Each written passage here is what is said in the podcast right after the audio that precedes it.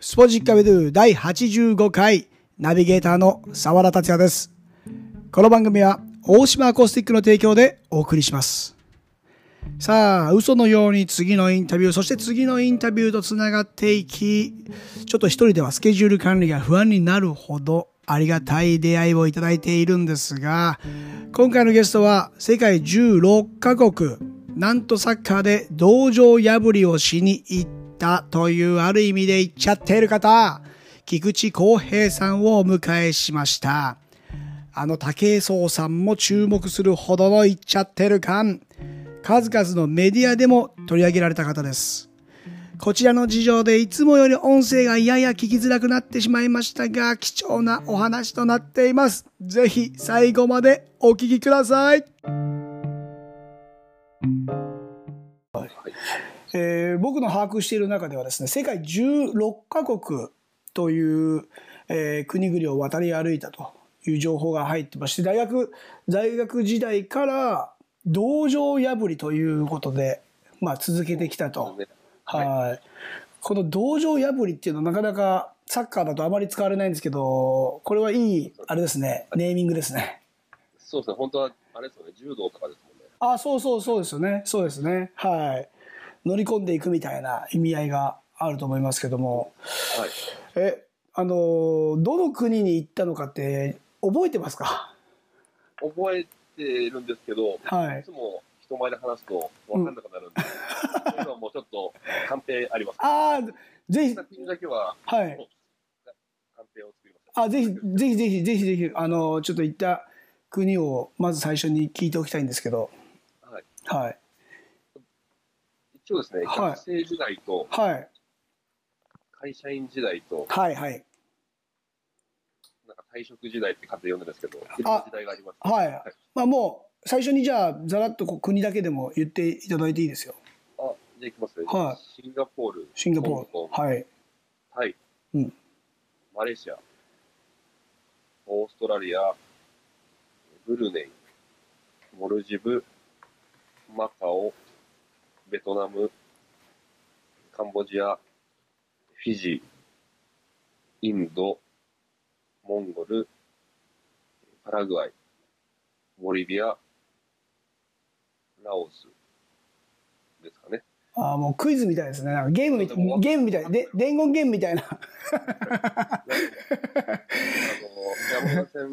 そうそうそうそうそう。なんかそんなゲームに聞こえてくるぐらい、なんか僕もね、十楽カ国っていうのをこう遡るのもなかなか大変なので、まずはこうね、どんな国に行ったかっていうのをまあ聞いている皆さんにこうイメージしてもらって、はい、はい。で、出身は兵庫県なんですよ。よね。生まれだけですね。あ、生まれだけ。ぐらいまで兵庫で。はい。いましたので、ほぼ記憶はないんですよ、兵庫あ、そうなんですよ。では、育育った場所はどこなんです東京都の多摩市。あ、そうなんですもう全然関西じゃないですね。 そうなんです。もう関西の人なんだっていうぐらいの乗り気のこの道場破りが合うなと思ったんですけど、全く東東京生まれと、東,、まあ、東京育ちという感じですね。そう西東京のね、町田ですとか、八王子はいはいはいはいはい。はい。それこそ少年サッカーもね、結構有名な地域になってくるじゃないですか、町田とかね。僕もなんかこう、ね、幼少期に遠征行ったりした思い出もありますけども。えー、ありますよね。はい。はい、そうそうそうそうです。はい。え、サッカーは何歳ぐらいからやられてるんですか一番初めは、記憶にないんですけど、はい。幼稚園の頃からあの洋服が着たいっていうことで、うん。指差して母親に頼んだのがサッカーで、そこからやったらしいんですけど、記憶がやっぱ同じくないですよね。ああ、本人の中ではね。はい。始めたのは早いけども、そんな記憶がなくて。そうですね。はい。記憶がこう、まあ、しっかり、覚えてるのは何歳ぐらいからですか覚えてるのは、うん。小学校3、4年生、4年生ぐらいですかね。J リーグが、うんうん。年生で始まったので、はい。その前後ですかね。ああ、ははは。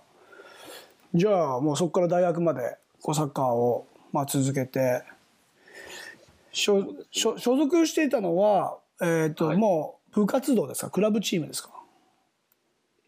そうですね、両方だったんですけども、結果はでも、クラブチームの方が多かったですね。はい、うん、ああ、クラブチームの方が多かったです。それは、ああれですか、学生時代の、その、小学生とか、中学生とか。中学生の時から、うん。まあ、高校の時から一番頑張った感もありましたね。ああ、はははまあ多分高1の時に FC 町田、は。はい。はい。その後、なかなかでも試合に出れなくて、うんうん。柏レイソル青梅というチームに、ああ、青梅。あ、それもそうなんですね。道場破りのようなはにしたかったんですけども、い。はいはい。試合に出れないからっていう、まあ、理由が自分の中だったので、うんうんうん。まだ新しいチームだったので、そうですね。僕も知ってますね。柏レイソル青梅って。ちょっと僕は東京在住時にサッカーを教えてた時期があってですね。はい、まさにそのチームに所属してたような記憶もあるぐらいなんですけど、はい。結構、まあ強いですよね。まあ柏レイソルでついて強いる、ですついてるだけ、はい、あって、そんな印象ですけども。じゃあ、大学時代はサッカー部には一応入ったんですかサッカー部には実はあの高校3年生の時のはい。終わりに練習参加させてもらっていて、はい。でただ、レベルの差がありすぎて、はいはいはレベル高かったんですね。いはい。うんうんうんうん。一応入ってもいいけど、多分もう4年間出れないんじゃないかなぐらい、ああ、もうそれぐらいもう衝撃的な印象があって。で、ちょっとややめとこうとおかしいですけど、うんうんうん。あ、サッカー部に入らなく、大学だけ進学して、入学してから、まあサッカーをやっぱり忘れられない感じで。そうですね、で、海外だったらチャンスがあるんじゃないかと、当時のうんうんうん。若い自分自身がはい。根拠もなく思って、そこから海外にああ。イメージですね。はいじゃあ大学在学時に、まず一番最初に行った国は、どこの国ですか一番最初がシンガポールだったんですよ。シンガポール。えー、え、他にも大学時代に行かれてると思うんですけど、はい。他はどこになります他はその後、香港、うん。タイ、マレーシア、オーストラリアと、おーえこれは、えーどうやってあれですかアポイントなし突撃スタイルそうですシンガポールだけはは日本のい、うん、コーディネーター会社みたいなところに、はいはいはちゃんとお金払ってやっいうんてもらったんで、シンガポールだけ道場破りじゃないんですよ。あそうなんです一応あ連絡取ってというかいか伺いますっていう感じで行かせてもらってほはいで、お願い、はいそれぞれ手配、うんなんていうんですうかね、んうんうんやってもらって、おはい金払って、はいはいはいはい手配していただいたんですけど、うんうんでその時に、いろんな国の選手、ブラジル人とか、はいナイジェリア人とか、うんうんセルビア系の選手とかと、まあ、コミュニケーション取る機会、食事したりとか、まあ、サッカーの練習の後に、うんうなんんかはいその時思ったのが、まあ、英語さえできれば、うんまあ、いろんな国に自力で行けるなっていうところと、はいあと彼らはもうシンガポールだけじゃなくて、インドにも、うんうんオーストラリアにも、世界中にプロリーグがあるから、はい別にシンガポールにこだわる必要はなくないかっていうことも話さ話があって、ああ、もうまさにじゃあその現地でいろんな情報を入手して、はい、次なるビジョンを決めていったような感じなんですね。なので、シンガポールに行ったことによって、あその世界中にうプん。ロはい。リーグってあるんだっていうところと、結構意外と、まあ、道場破りというか、うんう行ん。けばどうにかなるんじゃないかなっていう、アイディア というか、なんかですね。すごいです。やっぱコミュニケーション能力高くないと多分そこの、まあ、一歩がね、踏み出せないと思いますし、まあ、あ行ってからどうしようかなって思ってしまうところを、やっぱりちょっとこう、ひ一皮向けた感じで、その向こうの国に入っていく感じなんですかよし、やるぞ、みたいな。そうですね、シンガポールの経験があったので、シンガはポールも結局やっぱ日本と違うので、い。うんうん。自分で監督に、うん。俺はどうなんだとか、はい。はい一回2軍の練習に回されるときに、は2い軍の練習に出してくれと、はい、アピールして。自分で言わないとうん始まらなかったんですよね。言っても意外と分かった、明日から1軍の練習来いとか、おー。変わったことも多かったので、ああ、まあ、日本じゃね、こいつ生意気だなっていう風になっちゃいますもんね。そうですね おーお前、もっと練習してこいみたいな感じで、ね、言われちゃうところ、分かった分かった。じゃあ明日から一軍来て来てみろみたいな感じでそうです ね理解してもらって、えーどの国もその大学在学時の、まあ、そのチャレンジは、はいまあ、結果的に失敗に終わってしまったといそうですねプロう契、約できなかったです。はい。期間は全部、あれですか、まあ、あの、まちまちバラバラですかその、チャレン、ですね。一応大学生だったので、そうですね夏休みが長かったので、ああ、はい。 2ヶ月ぐらいあったので、はそこで香港い。うん。に行って、ダメで、オーストラリアに飛んでとかですね。 すごいっすね。 え、その資金はもうもちろんバイトで。そうですね、アルバイトして、あと、は返さないといけないんですから、奨学金制度ってあああ、るはいはいはいはいはいはい。大人になって返す。はいはいはいはいはい。えぐいローンみたいなやつですね。 えー、すごい。それ、もうじゃあいろんなバイトも経験されたんじゃないですか。そうですね、もう10種類以上 多分バイトしてますえ、こんなバイトしてましたっていう、ちょっとバイト話、ちょっとき伺ってもいいですか。 そうですね、一番、まあ、普通に塾の講師とか、ああ、塾の講師ね。はいはホテルの、い。うん。なんですかね、駐車場係ですとか、はあと中華料理屋のい。うんうん。ウェイウェイターとかはい。はいはいはあとは一番面白かったのは、面白かい。うったんで。すかね。なんだろうな結構警備員とかは、ああ。は背が高いんで、いはいはいはいはいはいはい。それっぽい感じでは、そうですね、ひ185センチぐらいあるっていうのをプロフィールで見ましたけども、結構身長高いですよね。そうですね、本当身長が高いだけではあるんですけどえ、ポポジション、ポジションはずっとむ昔から同じところですかいや、ずっとあの、フォワードで、あ、フォワードなんですね。でも途中から最後、うん。南米とかははい。ディフェンダーになりました。あ、後ろに下がったとはい。いうこともあって。まあ、大学時代にそういう海外のチャレンジが、まあ、シンガポール、香港、タイ、マレーシア、そしてオーストラリアがあって、えー一回大学卒業した後にサラリーマンになられて、そしてまたここからもね、夏休みとか年末年始の休みを利用して道場破りに入っていったと。そうなんですよ。もうすすごいもう変態の領域ですもんね。まあま まあもうあ、だからそうですね。ねえ、だって会社に入って、その、限られた休みを、またこうね、旅に使って、しかもまあ、ただの旅じゃなくて、もう、ね、道場破り行くぞっていう旅にしてしまうところが、なんかこう、菊池さんのね、人間力がいえいえ、出てきますね。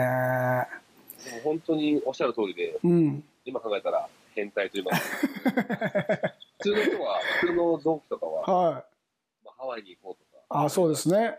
はせっかくの、まあ、1週間ぐらいの休みなのでい。う、んうんうん。まあ、楽しく有意義に過ごはすい。んですけど、僕の場合は、道場破りで行くので、うん。例えばマカオに行ったけど、はい。ゲゲストハウスが泊まって、はい。結局練習場所が見つからないとか、フィジーもそうだったんですけど、はいはいは行って汗だくでフィジーの街を歩いて、い。はどこに練習場所があるんだっていろんな人に聞いい。て、回はって1週間終わるとか、い。ああ。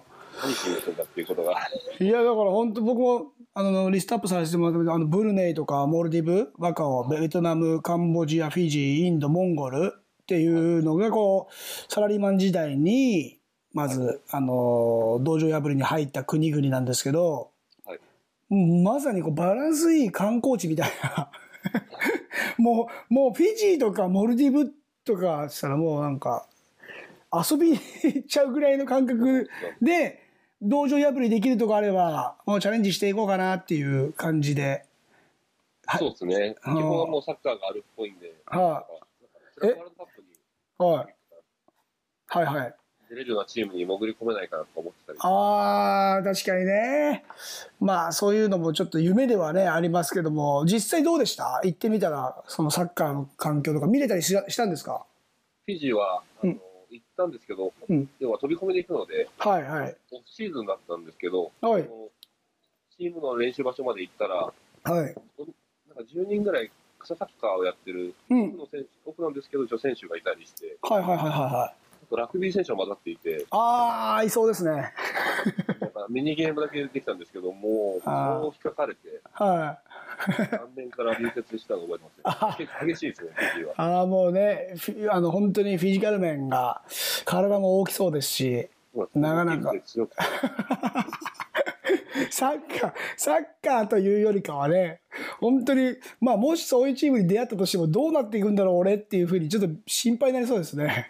手放りますね。本当に、深く書いてるから結構激しもう激しいことしかないんで、あーいいですよねまえ、えモルディ、モルディブもなんか全くイメージないんですけど、モルディブもちゃんと練習には参加できなかったんですけど、はいその練習、サッカーやってるところには入って、はい。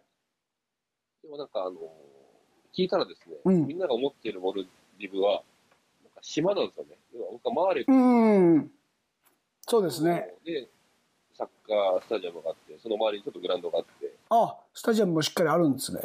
はい。ほうほうほうほで、グラウンドも多分、練習場も1面か2面ぐらいしかなくて、みんなう。う同ん。じ,、あの同じリーグのああ、そこをもうメインで使って交代に練習するっ交ていう。代交へ代で、はい、え。それはもう現場も見見て、あれですか、プレーしてるの見たんですか練習してるとか。そうですね、結局練習には 参加できなかったんですけど、あのは見ているい。とう、ん。なんていうんですかね、もう、要はすごいぐちゃぐちゃなグラウンドといいますか、結構、あーグラウンドなんですけど、はいはいはい。もう環境面、芝生のメンテナンスというか、そうですね、ちょっとそんなにいい環境じゃないというか、グラウンドじゃないという状況で。砂砂土のグラウンドで練習してたような、あ、土ではあ、そうなんですね。砂といいますか、はいあのはあちょっとあんま覚えてないと思うんですけど、い。うんうん。スタジアムは芝だ、もちろん芝だ、はいは練習場、そういうい。へえサボコリの中でやってるような練習場もあったような気がしますね。ああ。その、まあ、生活が3年、サラリーマンしながら3年で、その後はい会社に1年間の、まあ、休職願いを出して、はい、そこから、まあ、ちょっとまたスイッチを入れ直した戦いが始まっていったと。そうなんですよ。あの、やはりうん。は夏休みですと1週間ぐらいしか時間がないので、いはい。先ほどおうんっし。ゃった通り、うん。でも練習場所を探すのに4日間ぐらいかかって、結局練習出る。何しに来たんだろはいはいはうもう、まあ、意味のわかんないんですけど、会社にも、い。はい。 1週間とかじゃ、うん。道場破りとしては難しいんだとはいはい。いう話をして、はい。で、1年間休ませてほしい、うん。まあ、作文書いたりですとか、はいお面接みたいなことをして、お思いを伝えることをまずして。そうですね。ああ、すごいまあでももちろん、その前からあれですよね、会社の方はもう知られてますよね。菊池さんがこう、休みを利用して海外に行って、なんか挑戦してたとかっていうのは。そうですね。う会ん。社はの上司ですとか、い。にはその都度伝えてたので、うんうんうん。参考はしてもらってます、ああ僕もこうこの番組を通じていろんな方にあのお話を伺っているので、はいもう今菊池さんが言ったことにねもう驚かなくなってしまってあ結構そういうなんかあの現地に入ってからあの、アポイント取ろうとか探してみようっていう方も中にはいたので、はいはい、そうやって見るとなんかこうね、まあ、時間がある程度ないとさすがに難しいんだろうなというふうにもなりますけど、まあまあ、そんなね会社、えーどんな職場だったんですかそもそもその、まあ、理解が深い会社は職職種的に、はい、まあ、人材総合人材サービスっていうんですかね、はいはいはいそううサービスなので、まあ、いろんな働き方を考えたりですとか、はいはいはいはいあとは、まあ、企業とうん働きたい方をつないだりですとか、うんうんうんなので、まあ、その働き方とか、はいというのには、ああそう結びついてます理ね解が、う理ん解があるので、はそこは背中を押されたような、いああいい経験だからっていうことですまあ会社としてねそういうのが社員の中でチャレンジしてみたいと思うならもういあ行ってこい行ってこいっつってなんねいろんなものをまた吸収して次の方にね伝えてもらって、それこはまたねなかなかね稀な社員だったと思いますけどもえこんだけ休職したり、戻ってきたり。 そうですね。僕らと思うんですあーえ今もう同じ会社なんですかそうそう、今もう同じ会社で、今、すごいやっていますすごいですが、ね あのでも仕事を携わらせていただいてるので、えー、すごい。そんなもうな、もう、すべての人生をね、まあ、社会人になってから把握されてるような会社ですね、じゃあね。まあそうですね、おっしゃる通りですね。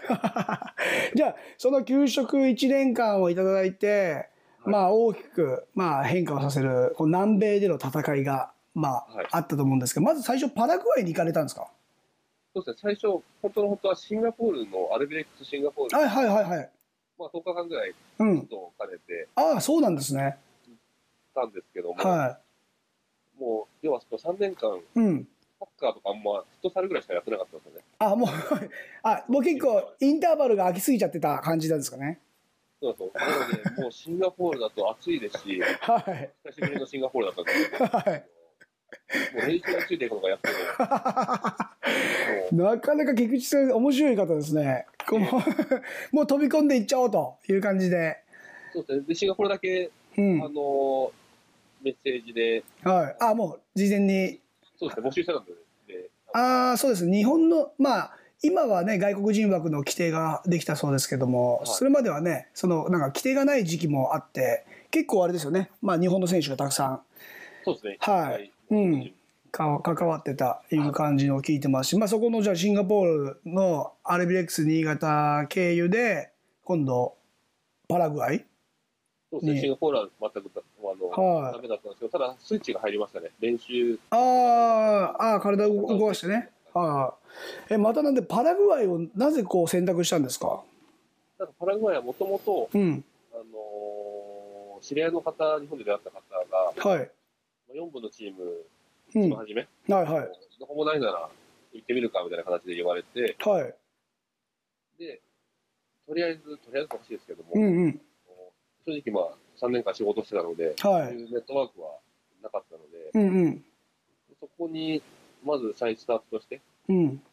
行ってから、いろんなところに行ければ面白いのかなっていうのは思ってたんですね。おーまあ、でも、英語となるとね、パラグアイとかになってくると、多分、英語をそれほど使わないスペイン語をね、使うような国だと思うので、ちょっとコミュニケーション取るのは、あれですよね。ハードル高いというか。そうですね、本当に自分の勉強不足で、うん。英語が通じる国しか行ってなかったので、はいはいはい。は通じると思って行ったら、い。うん。 ほとんど、そう。そうなんですよ。ほとんど通じないと思いますね。はい。平気でもうバンバンにスペイン語でね、喋りかけてくると思うんですけど。そうなんですよ。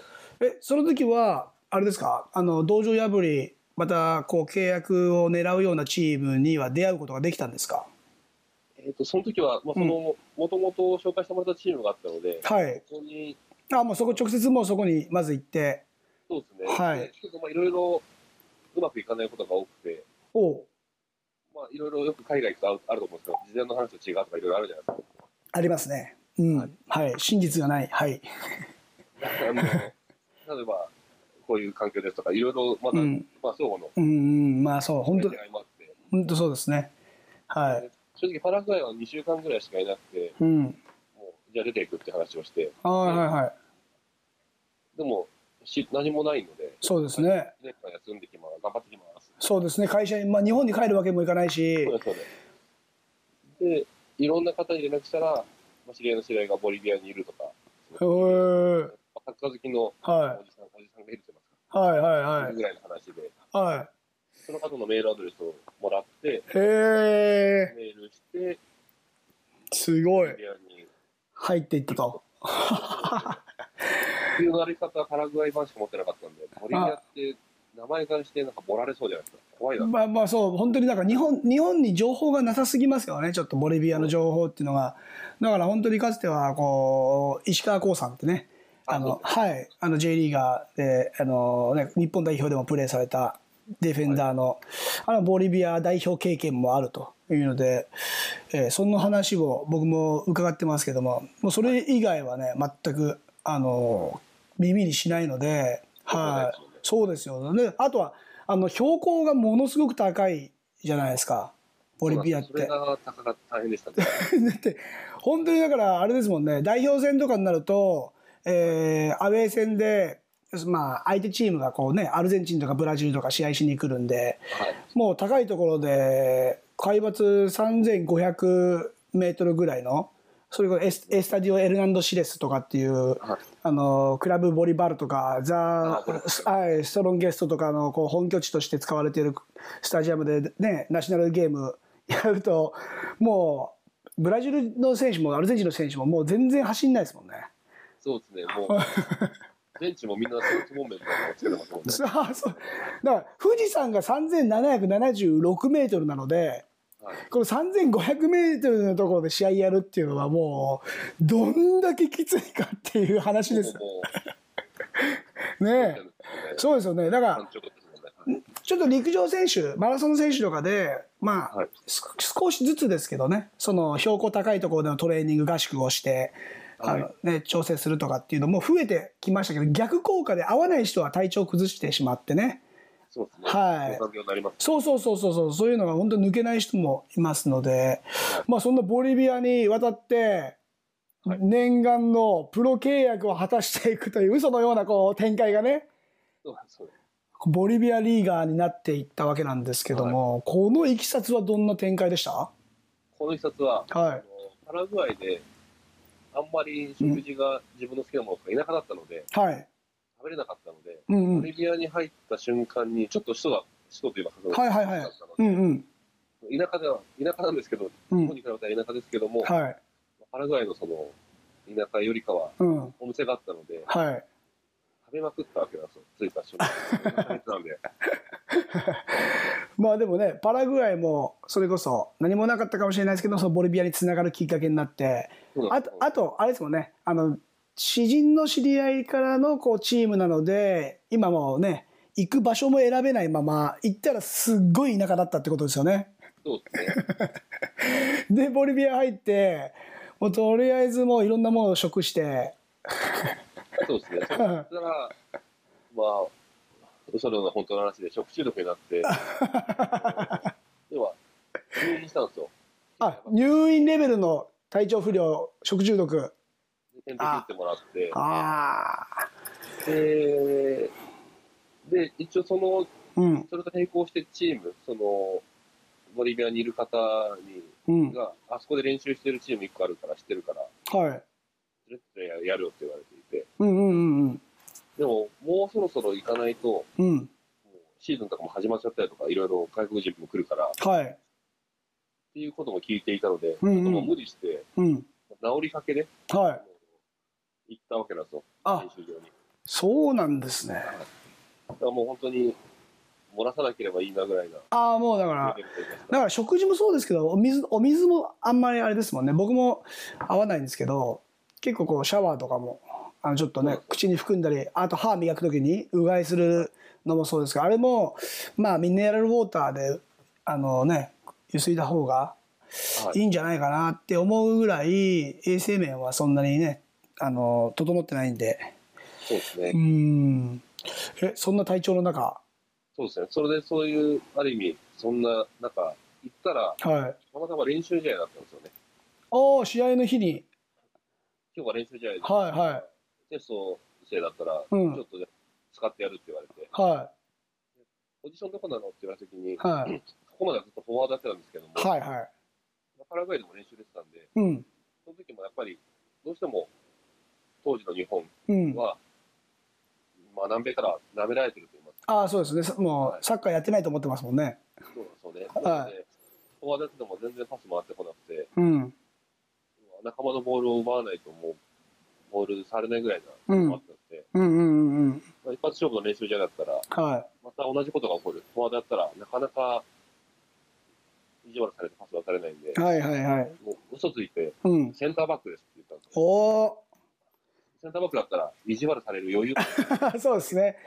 まあ、ミスもね、試合によってはほとんどミスしない可能性もありますし、 いい選択ですね。センターバック、本郷やったことないんですけはい。はい。もう、イメージでねどあ。って、はい。で、出たら、うん。やたら南米なのに放り込んできたんですよ、相手が。ああ、もうパワープレイみたいな感じで、ボンボン、そうそはい、ハイボール来て。う。で、跳ね返しまくってもヘッドおおーいい、吉田麻也みたいな、吉田麻也みたいな。すべて跳ね返して、はい。で、普段ロングキックとか受ける方じゃないですか、フォワードって。そうですね。受けて反転とかね、ゴールに向かう感じですもんね。うん。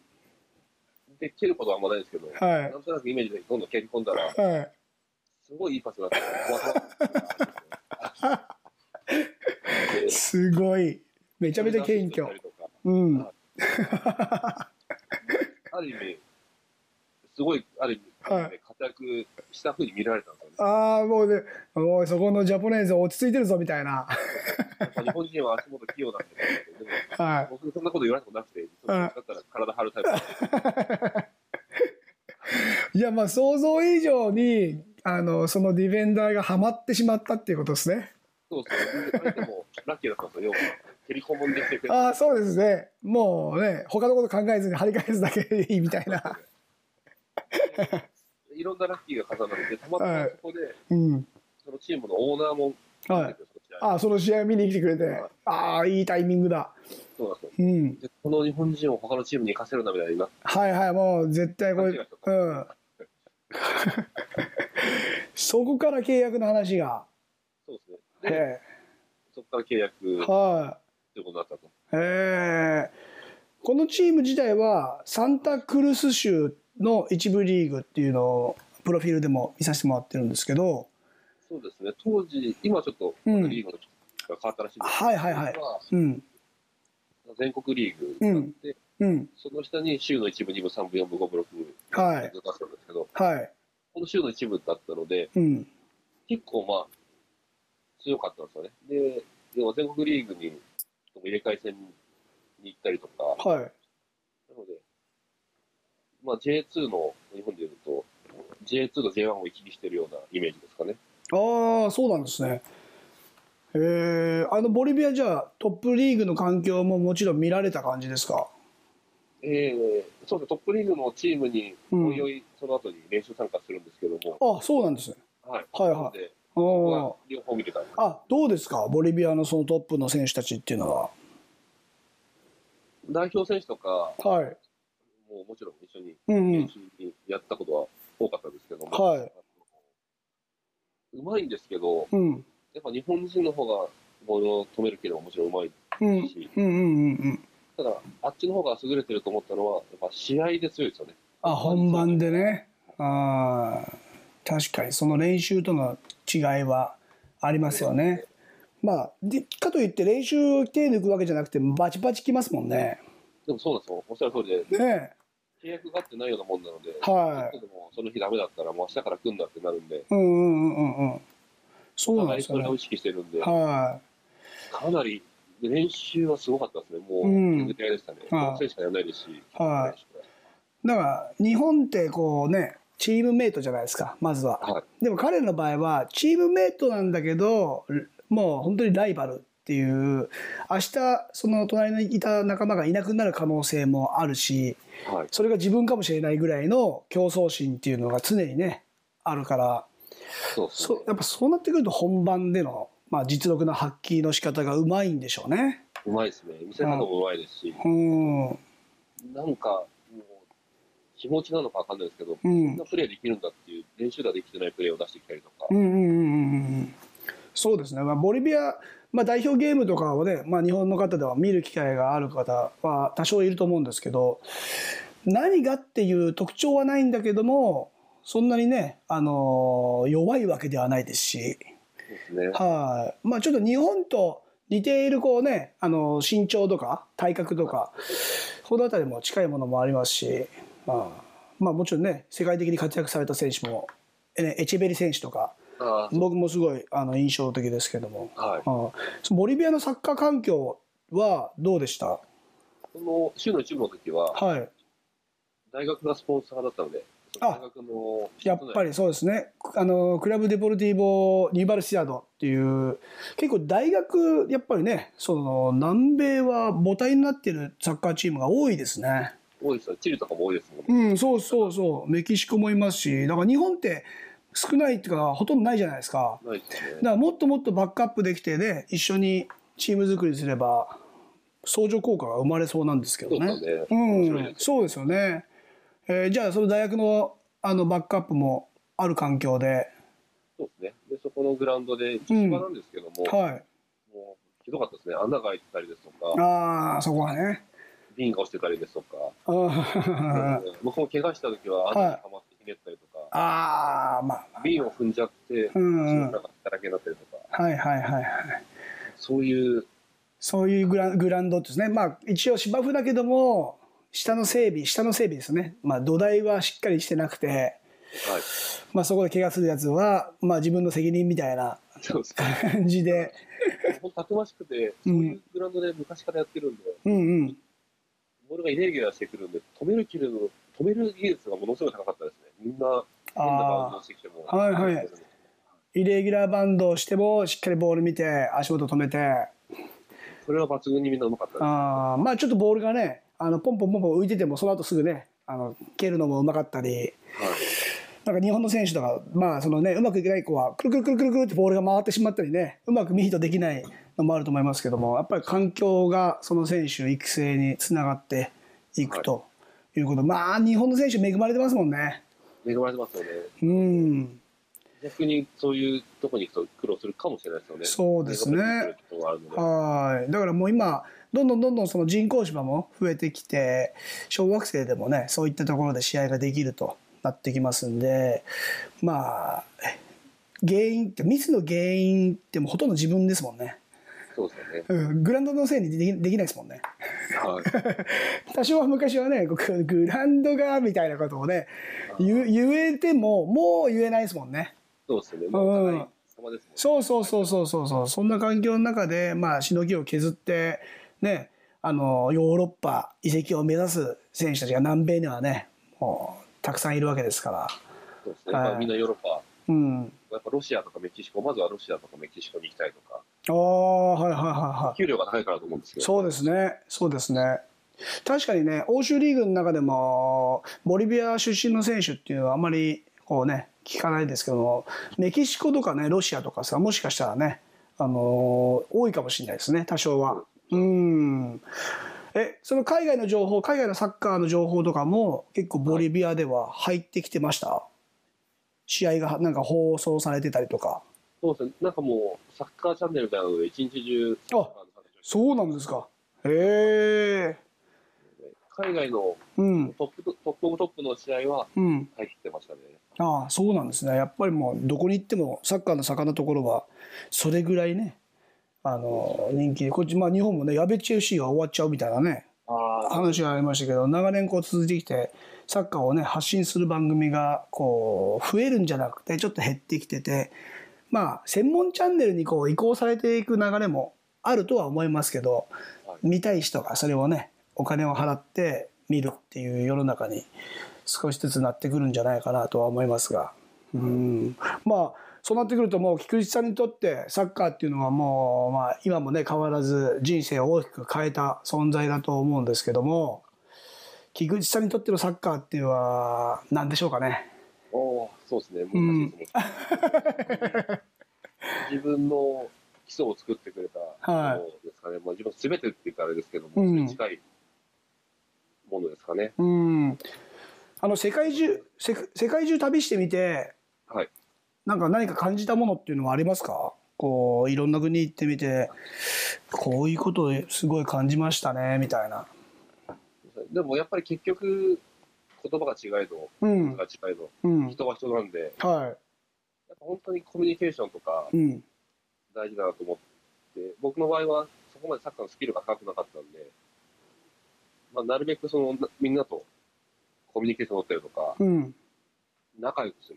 はいはいはいはっていうことを、もう街の中の人もそうですよね。いつも香港とかいう人も、いはい、うん、物をこれ買え、これ買え、これ買えって言ってくるじゃないですか。はいは言っいてくるじゃないではい、すかそことももうサッカーで来てるから、うんうん練習に来てるから、うんうん、事情話したら分かったし、次会ったら頑張ってるのかとかやっぱ聞いてくれるし、ああはいはいはいはい確かにそういうコミュニケーション能力っていうのもねあの重要ですよね。なんか自分自分のそこで住んでいくモチベーションにもなるし。はい。ね仲間をどんどん増やそうという話ではやってましたね。ああ僕もあの住んでた頃にはドルドルをこうねペソに変えるので、はい両替屋さんでもう顔にじまあ顔なじみになってはい。でどこに入ってるかっていうのももう認識されててあー試合が負けたりするとそれを言われたり勝ったりすると褒められたりみたいなあーあの、うん、そんなのもちょっと嬉しくね感じたところもありますけども、えーでは16カ国行ってはい。えーまあボリビアの経験もね影響はあるかもしれないですけどサッカーを抜きにしてはい。この国良かったですよっていうところどこですかオーストラリアですね。やっお早いオーストラリアそんなに良かったですかぱり人が優しかった。おーすごいに日本人のことが好きみたいですね結構オーストラリアの人ってそうですよねうんなんか、バス乗ってて、どこで降りればいいか、それの人に聞いうたら、んうんバス中の人が教えてくれたりとか、へえ挨拶もあっちからしてきてくれたりとか、ある人に。へえですか。温かいイメージは。うんうん。まあそうなると日本ってもう、あれじゃないですか、国民性みんな優しいんで、はい。海外から来た人は日本が好きになってくっていうのはもう分かりますね。もう、はいもういい思い出しか多分きっとね、親切にされたっていうね、えー思い出がたくさんあると思うんで、そこがやっぱりその国の印象になってしまうっていうぐらいね、あれですね、海外の人と接触するときには重要なんだなとは思いますけども、うん、あの、世界から見た日本っていうのはどんな国でしたそうですね。やっぱりよく聞かれたのが、うん。音楽とか、はいアニメとか、はいはいはいはい。例えば浜崎あゆみの歌知ってるかとか、えキャプテン翼見てるよとか、ー、はいはいはいはいはいはい。音楽、アニメ、彼らも見てる。うんうんう。うんはい、はこい。にすごい興味を持たれましたね。ああ、やっぱりそこの部分強いんですね。で、音楽に関しては多分、アジアですかね。アジアマーケットの中ね、アジアがうん音楽アニメで、南米でもやっぱアニメで、アニメイタね。リアでもはいナルトとか聞かれましたし、ああ、僕もアルゼンチンでセーラームーンとか見てましたもんね。あーいや、普通にやってて、逆になんかスペイン語なんでちょっと恥ずかしいというかね。 あ全然乗れないぐらい、なんか違うアニメのように見てましたけど、やっぱり日本のそのね、まあ認められ方が証明されてることですもんね。そうですね。やっぱでも、そういうのがあったら、うん話は早いですけどね。あ、そうですね。ちょっとかキャッチボールするときにもね、どだからドラゴンボールの真似とかね、そうですね。する、するだけでちょっと笑ってくれるみたいな。 はい。そういうのがなんかあそうそうそうそうそう。ねえそういうのもやっぱり日本の功績として世界に大きな影響を与えているんだなと思いますけども。え、じゃあ、えー今現在なんですけど、はい。どんな生活をされているんですか今は先ほどうん。思ったあの会社で、会社で。あはの、セカンドキャリアを見据えた、い。うん。今のデュアルキャリアというか、はいはいはい。しながらプレイしてるような選手のうん。まあキャリア支援ですとか、おおそうなんですね。その会社でやらせていただいて、あとは昨年に自分の会社も作ったんですよ。えそこは、うん。あのまあもしかしたら、うん。田原さんもあるかもしれないですけど、はい海外行ったら、はい。ストリートサッカーみたいなことをやってるじゃないですか。ああ、ストリートサッカー。はいはいはなんで、そういう日本にもい。うん。そういう環境を作りたくて、はい。まあ、コサルっていうんですかね、個人フットサルといいますか、うんうんうん。いろんな方が集まってボールを蹴れるようなはい。コミュニティですとか場所を作りたいなっていうのはずっと思ってたので、おおその、まあ半分趣味の延長になってますけど、はい。まあそういったコサル事業って言ったらあれですけど、ああ。個人フットサルのようなことを今やってますね。ああ、もう人が集ま、人を集めるような、あれですか、形で、そうですねみんなで一緒にボール蹴りましょうみたいな。はい。それで仲良くなって、まあ、うんうん仲良くならなくても別にいいですけど、自分の仲良くなって、はい。僕の場合もやっぱサッカーで、世うん界中ですとか、日本で、はいやってた人とうん。仲良くなって、まあ、人生が豊かになったりとか、うんうんうんうん。いいことがたくさんあったので、はい。なんかそういう環境って、南米とかっていっぱいありましたけど、はい。日本にはまだ少ないんで、サッカーが誰でもできるような場所っていうのが、まあまあそうですね。うん。うなんかそういう魅力ながら、んこ。とを、そういう場所を広げていきたいなっていう。ああ、いいですね。あの、僕の、あの、知り合いのその喋る仕事の元プロプロダクションの後輩なんですけど、はい。最近愛知県の地元豊川市にですね、あの、バスケットコートをえー、作ったんですけど、はい。えー、とカフェとくっついててで、まあ、本人も去年からコーヒー屋さんを、まあ、あの経営し始めてはい。そこのねバスケットコートはねもともとはそのお父様がこうつあのやっていたブドウ畑を、はい、ブドウ畑をバスケットコートに、まあ、作り変えて、はい。はい、でグレープパークコートっていうあの名前がついてるんですけど、まあ、まさにもうブドウのコートですよねブドウの公園みたいなそれね使用料無料なんですよあ、それは素晴らしい。すごいですよねだからボールが置いてあって好きな時来てくださいみたいな感じでで目の前のそのあのコーヒー飲んであのその同じスポーツを交わってあの楽しんだり出会ったりっていう場所で今度インタビューをさせてもらう予定なんですけどえーはい。まあそういうのも、なんか通常このこうフットサルとかって、まあ有料で、そうなんですよね。高いじゃないですか、コート代も。少ないから高いんですよね。そう。だからあれをね、まあ、割り勘するときに、代表者ってそれを、まあ、ドタキャンがあっても、ちょっと払わないといけなかったり、ちょっと負担が大きくて、なかなかそういうね、リーダーを取ってくれる人にね、申し訳ない状況もあるんですけど、無料でそれを、まあね、作り上げて、で、どういうふうに、まあ、今後ね、展開されていくかっていうのもちょっと注目しているので、これは素晴らしいですね。そうですね。そうそうそう。ね。まあ本人もその B リーグとかのチームの MC をしてたりして、で、もともとバスケットが大好きで、うん。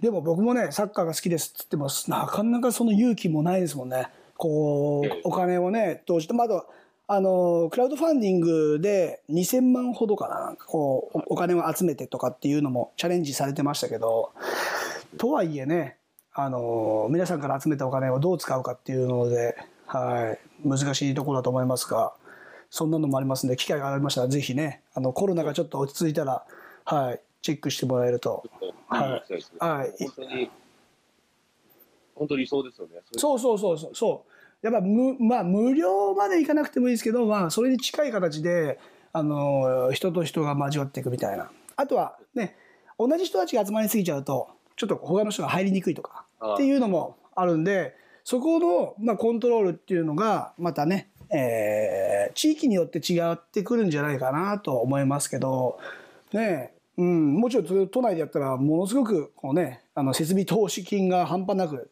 上がってしまいますし、そうですよね。そうそうそうそう、まあ、誰でもこう簡単にできることではないんですけども、少しずつそういうね、あのースポーツを違った形で発信していく方たちが、まあ、増えているっていうのはいいニュースだなと、いいことですよね。はい、思いましたんでね。だって南米とかって、この番組でもよく話しますけども、はいその、フットサルコート、まあ、人工芝とかじゃなくてアスファルトだけど、バスケットコートが一緒になってるみたいな、ああ、あります。ありますよね。そういうなんかうまく遊び方をね、あのー使っていくと、よりね、いろんなスポーツの人が交わっていくんじゃないかなって思いますし、ね、あそこはもうサッカーしかやってねえんだよ、みたいな感じじゃなくて、ね、バスケの人たちも、そう、いれば、あのーボール蹴ってる人たちもいる、みたいな、いう風になっていけると、ね。いいですね。はい。違う競技での横のつながりもできてきたりですから。そうですね、はい。まあ、あの、もう世界16カ国っていう、もうね、ここは見てきたものっていうものがすごく大きいですし、またね、今後いろんな方をつなげていく役割を、あの、果たして